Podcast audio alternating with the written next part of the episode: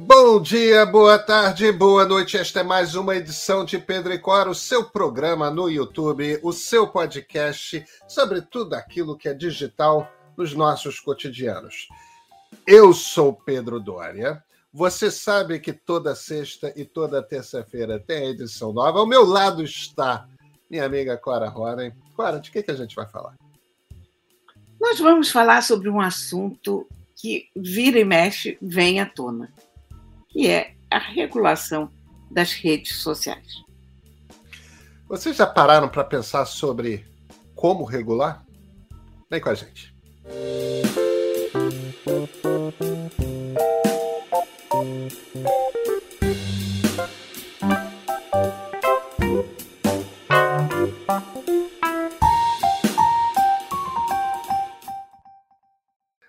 Cora, vamos falar de regulação das redes sociais, porque, afinal de contas, desinformação, radicalização, polarização. A gente já abre o Twitter, já abre o Facebook, já abre o YouTube, já vai ficando zangado por conta da, da, das coisas que as pessoas estão gritando, tem cancelamento, tudo mais.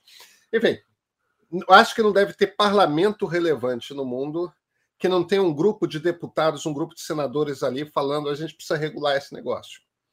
É, é, é, o parlamento americano, o parlamento da União Europeia estão fazendo esse tipo de debate direto, chamando executivos e tudo mais. Então, eu queria trazer aqui para a nossa conversa as ideias de uma advogada chamada, chamada Daphne Keller. Ela, ela foi eu não sei como é que se fala esse cargo em, em, português, mas ela foi uma executiva, é uma associate counselor, mas uma executiva do departamento jurídico do Google. A formação dela é em direito, só que dentro de empresas digitais. E hoje ela dirige um programa na Universidade de Stanford, que é a universidade ali no Vale do Silício, um, um programa voltado para a regulação de redes sociais. O, de que, que a gente está falando aqui? A gente está falando do algoritmo de amplificação. Ou seja, aquele negócio de inteligência artificial que decide o que que o que que a gente vai ver, que postagens que a gente vai ver, não importa em que a gente esteja, é, que postagens a gente vai ver e em que ordem que essas postagens vão aparecer. É porque esse algoritmo, no fim das contas, é o que decide que tipo de conteúdo viraliza, que tipo de conteúdo. Se a gente está ficando zangado porque os conteúdos ficam nos incitando, nos deixando zangados, é, se a gente vai ficar, sendo exposto à, desinformação sobre vacina, é, sobre questões raciais e tudo mais, isso é o, é é o algoritmo que está fazendo, o programa que está editando o que a gente vê. Então, ela quebra de três maneiras as possibilidades de fazer essa regulação. A primeira é, ó, vamos punir as plataformas se elas distribuírem conteúdo que seja ilegal. O que é conteúdo ilegal? No Brasil, por exemplo, racismo é crime. Então, digamos que, olha, se o conteúdo é ilegal, na França, distribuição de publicidade nazista é crime. Né? É, os Estados Unidos não tem isso, conteúdos que sejam criminosos, mas na maior parte das democracias tem. O problema de você proibir, tipo, se virar para as empresas e falar, olha, eu vou começar a te punir se você distribuir conteúdo ilegal, é o seguinte. É, os algoritmos. É que nem não só. Não, e nem só as democracias têm esses mecanismos. Ah, não. Isso é Sim, pois é. O problema de você. É, aí eu acho que a gente pode ter uma conversa aí sobre isso. O, o, o problema de você punir as plataformas é o seguinte: os algoritmos não são capazes de detectar o que é conteúdo ilegal ou não. Tipo, o que é racismo num texto que você publica no Facebook, num tweet? Pode ser sarcasmo, pode ser uma crítica ao racismo, pode ser. O algoritmo não consegue identificar isso. Então, o risco de você começar a punir a plataforma é, por causa desse tipo de coisa é as plataformas começarem a pecar por censurar em excesso começar qualquer coisa que cheire a um problema, não, eu não vou ser multado, não vou ser ter executivo preso, é virar aquele mar de censura, né? Isso, isso é muito complicado, porque, exatamente como eu te interrompi, não são só as democracias que têm essa determinação de que há assuntos ilegais. Aliás, pelo contrário, na, nos regimes autoritários há muito mais leis em relação a conteúdo ilegal do que nas democracias. Então, o que a gente cria com toda boa vontade num sistema democrático pode ser um golpe nas organizações civis, na sociedade civil, de um país que está num sistema totalitário. Pois é, no fim das contas, o que você está falando é, a partir do momento que a gente força essas plataformas a terem sistemas para lidar com o expurgo de conteúdo ilegal, nas ditaduras vai ser festa. Ah, não, vocês podem. É. é. Existe Porque uma segunda. Tem, olha, você teve uma série de movimentos civis e, e ações e reações da sociedade civil que nasceram nas plataformas sociais. Né? Agora, agora mesmo, recentemente em Mianmar, continuam os protestos até hoje contra os generais. Eles tentaram censurar as redes sociais, mas é claro que as pessoas continuam se comunicando e continuam protestando e já conseguiram algumas coisas, algumas vitórias junto junto aos generais que tomaram poder em Mianmar. Uh, você, o, você, tem a Primavera Árabe. Hum. A Primavera Árabe é Isso. outro exemplo, né? É, eu ia dizer que, justamente que o que resulta de, dessas, dessas comoções da sociedade civil nem sempre dá certo. A Primavera Árabe é um exemplo. Você teve um movimento de uma esperança extraordinária e, e ali a gente achava que, olha, descobrimos uma forma de empoderar a sociedade, né, de os civis se manifestarem, de do cidadão se fazer ouvir. E depois foi aquela, foram aquelas consequências que a gente viu, porque a força sempre triunfa, mas, enfim, mas de qualquer maneira, o fato é que é muito importante que os civis tenham onde se manifestar, que os cidadãos tenham onde reclamar e onde se fazer ouvir. A segunda forma de regular que sobre a qual ela fala é você punir não pela distribuição de conteúdo ilegal, mas pela amplificação de conteúdo legal que, quando amplificado, dá problema. Um exemplo: desinformação a respeito de vacina. Desinformação a respeito de vacina não é ilegal. E, e, não necessariamente as pessoas que publicam alguma coisa contra a vacina estão agindo de má fé.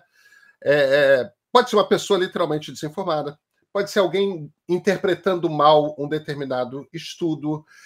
Você tem milhões de hipóteses nas quais a pessoa que publica aquela coisa ela não quer desinformar. O problema acontece não é quando a pessoa publica um post no Twitter, um tweet, que, que tem alguma coisa anti-vacina, mas que o, o, o problema não é a publicação. O problema é o fato de que aqueles conteúdos são barbaramente distribuídos e amplificados. Aí, o problema não é no conteúdo em si, mas no fato de que as redes sociais fazem com que aquele conteúdo chegue a quantidades imensas de pessoas e acabam por provocar impacto negativo. É, polarização, radicalização, etc. O problema deste tipo, ou seja, você punir a, a, a plataforma não por ter conteúdo, é, é, é, aquele tipo de conteúdo, tudo bem. Você está punindo por distribuir, por amplificar.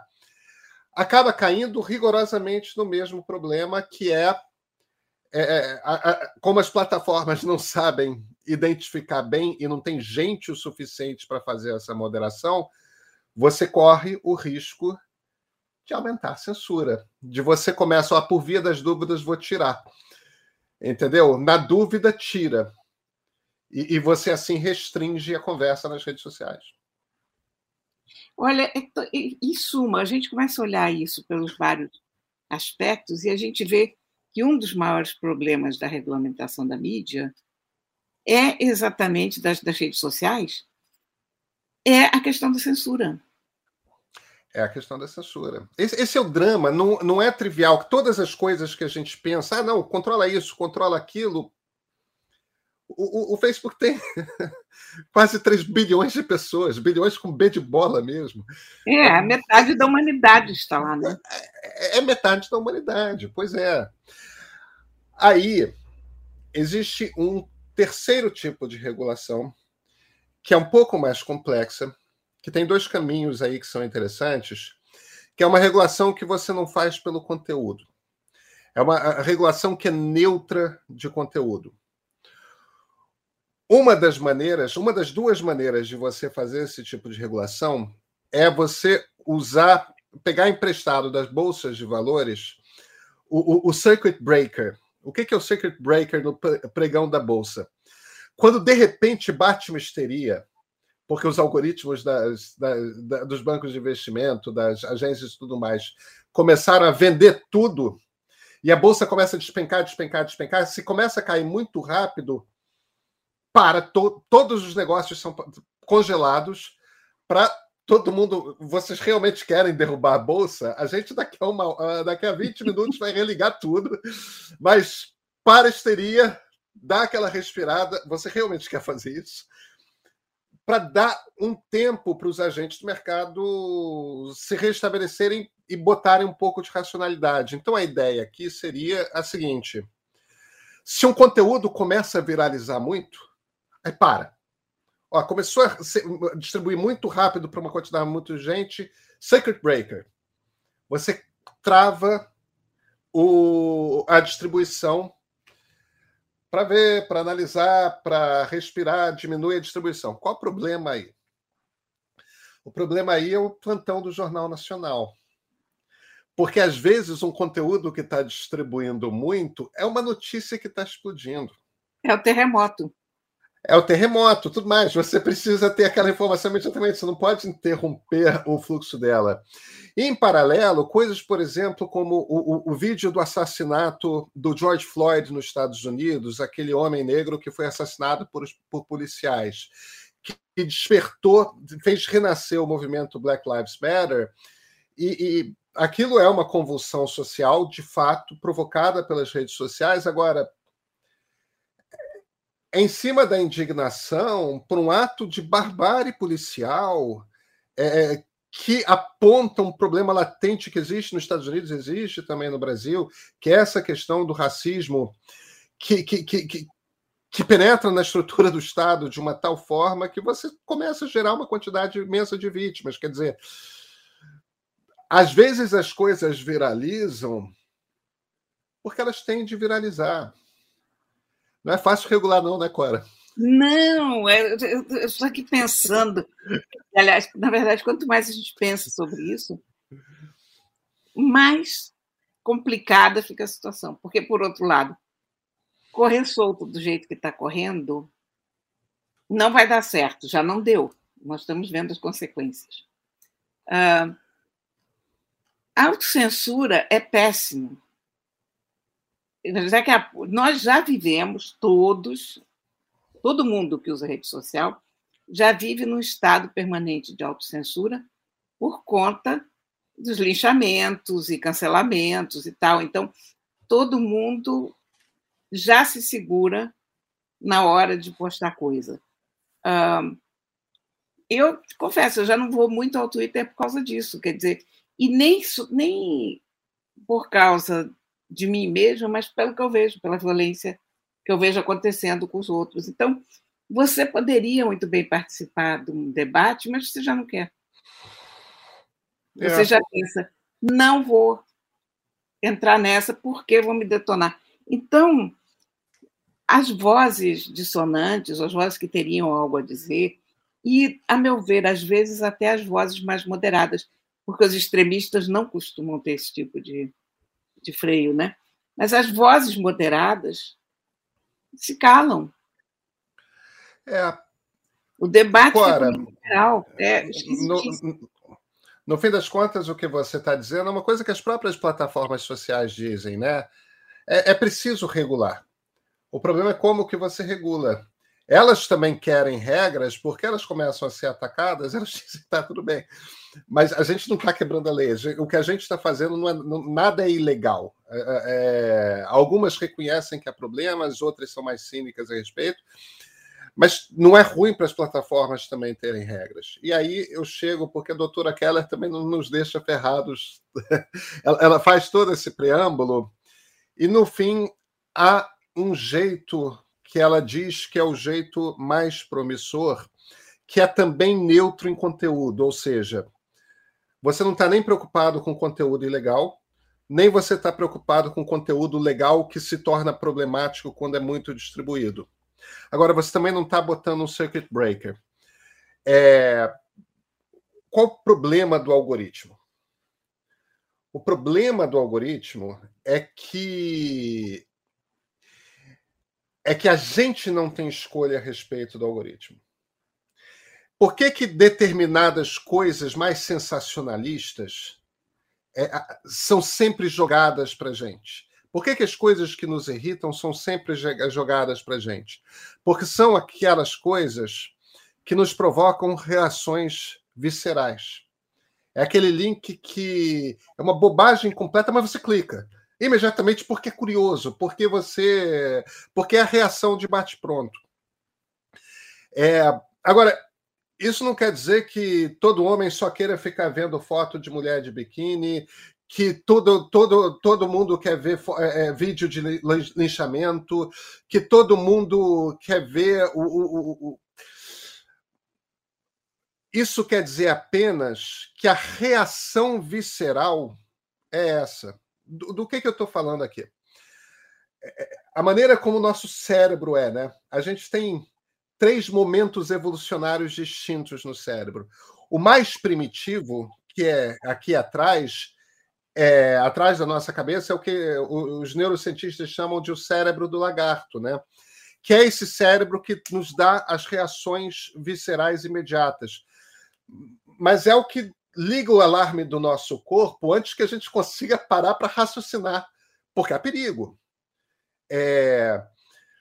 Só que a gente não é como seres humanos, determinado apenas pelo cérebro do lagarto. Nós também temos à frente um, um, um, córtex extremamente sofisticado que é capaz de refletir. Hoje temos um algoritmo que faz isso. É, nos fica, fica apelando à reação visceral imediata do clique rápido. Agora, duas possibilidades que poderiam acontecer. Uma, as próprias plataformas poderiam nos dar um painel de controle e nos incentivar a, olha, aquelas coisas nas quais eu clico de madrugada quando eu estou em Sony, eu não quero que aquelas coisas sejam levadas em consideração no algoritmo para determinar o que, que ele vai me mostrar. para você poder se virar e falar, ó, oh, tá parecendo mulher demais de biquíni, Tira, porque está me distraindo, está me atrapalhando. Entendeu? Ou então, o tipo de gente que, que, que é, sabe que é suscetível, te dá esse tipo de controle. Eu sei que eu sempre clico, eu sempre quero responder determinados tipos de tweet e sempre me faz mal. É, eu não quero que esse tipo de resposta aos meus tweets apareça. Não é só você bloquear as pessoas, mas você ter maiores possibilidades de educar o algoritmo com seu cérebro racional. Aos poucos, a gente teria é, é, linhas de tempo, não importa em que rede social, mais interessante.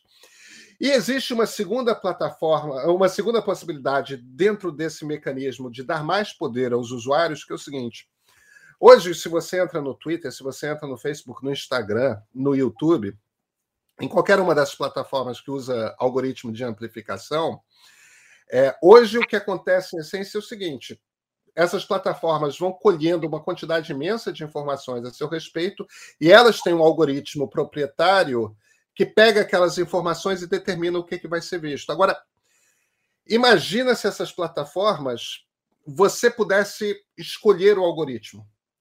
O que eu quero dizer é, as plataformas continuam colhendo aqueles dados todos. Só que as empresas jornalísticas podem desenvolver algoritmos para selecionar a partir dos seus dados é, o que, que você vai ver no Facebook, ou então uma ONG, ou então uma igreja, ou então um partido político. Você começa a ter prateleiras onde você pode escolher qual é o algoritmo que vai ler os seus dados naquela plataforma para selecionar aquilo que você vê. E você vai experimentando os algoritmos. Porque eu gosto de como o meio escolhe as coisas em cima do. Quer dizer, as plataformas perdem o controle do algoritmo, mas você cria uma diversidade muito maior. Claro, as pessoas carolas vão lá querer a, a, o algoritmo da igreja que, que, que bota a, a, moral e os bons costumes como um critério absoluto tal mas você ganha escolha e a partir dessa escolha você vai ver muito mais diversidade é, é, nas possibilidades daquilo que as pessoas todas estão lendo eu gostei dessa ideia não é eu gostei dessa ideia, até porque a decisão, em última análise, fica na mão do usuário. Isso. Isso. Você escolhe quem que vai editar aquilo que você vê. É. Você não, você não fica mais nas mãos das plataformas. As plataformas continuam lá, você continua com aquele login e tudo mais, você pode. Mas na maneira menos agressiva com as plataformas, elas têm que te dar um baita de um painel de controle em que você regula o algoritmo para o seu gosto. Ou, na, na, na, mais libertária, por assim dizer, as plataformas são obrigadas a abrir para que você possa escolher algoritmos terceiros para fazer a filtragem. É a maneira mais complexa, mas ao mesmo tempo talvez menos nociva de regulação, né? Eu acho, eu acho, eu, eu, eu gostei muito dessa ideia. Eu, e eu acho que talvez a grande saída esteja em alguma coisa por aí. É. Agora, a regulação a gente vai ter é, eu acho que é inevitável, está todo mundo pensando nisso. Mas é muito importante a gente pensar sobre que tipo de regulação nós queremos ter. Exatamente. Nos vemos na sexta-feira, Cora? Sim, senhor. Então, até sexta.